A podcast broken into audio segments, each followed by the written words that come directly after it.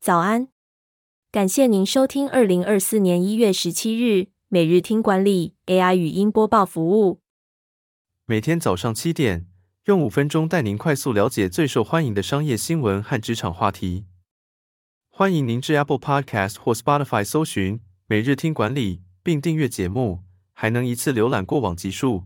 另外，只要在经理人官方 LINE 聊天室输入“听书”两个字，就能解锁限量的隐藏优惠。首则文章是：松下工业五十二款产品被曝数据造假四十多年，松下道歉，但不召回产品。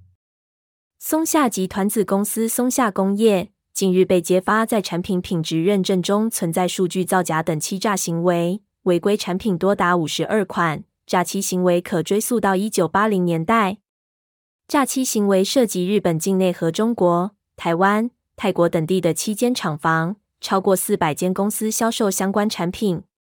松下工业伪造数据以确保产品符合阻燃性标准，主要针对汽车和家电等产品的电子零件材料。松下工业已在记者会上道歉并承认违规行为，但暂不停止出货或召回产品。松下集团承诺自我审查，并成立第三方调查委员会调查此次违规行为。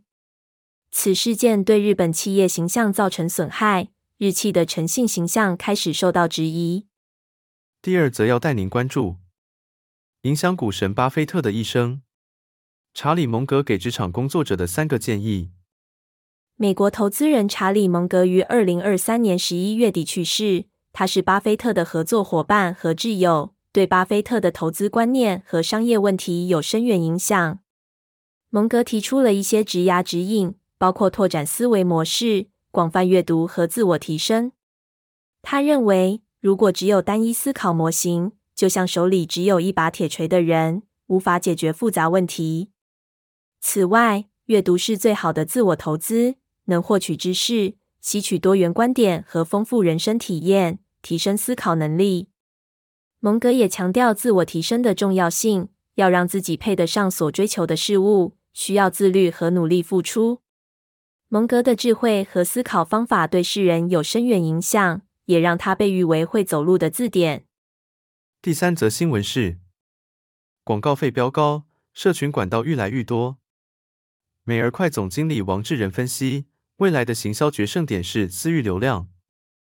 企业对于数位行销感到焦虑，因为有太多内容、形式和管道可供选择。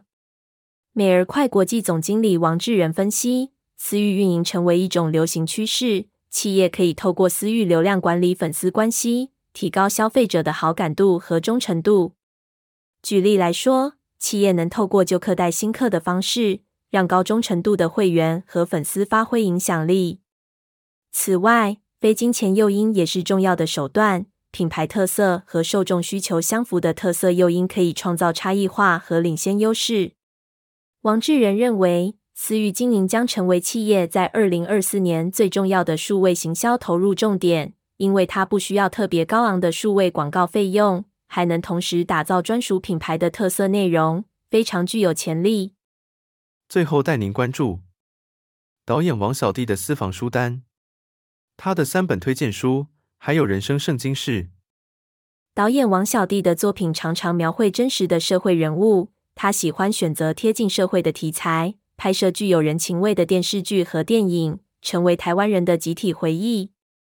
王小弟从小就喜欢阅读小说、历史书和哲学相关的书籍，并且写下自己的心得笔记。王小弟推荐的书籍包括《半自白》、《小吉世美》、《太古和其他的时间》。王小弟认为创作是他的快乐，即使有人工智慧能设计出完美的剧本，他仍然存在。小吉世美是他的人生圣经。这本书对资本主义有很深的思考和检讨。书中认为，每个国家应该根据自己的情况发明自己的工具，而不是长期依赖他人的机器。感谢您收听，我们将持续改善 AI 的语音播报服务，也推荐您订阅经理人电子报。我们会将每日 AI 播报的文章寄送到您的信箱。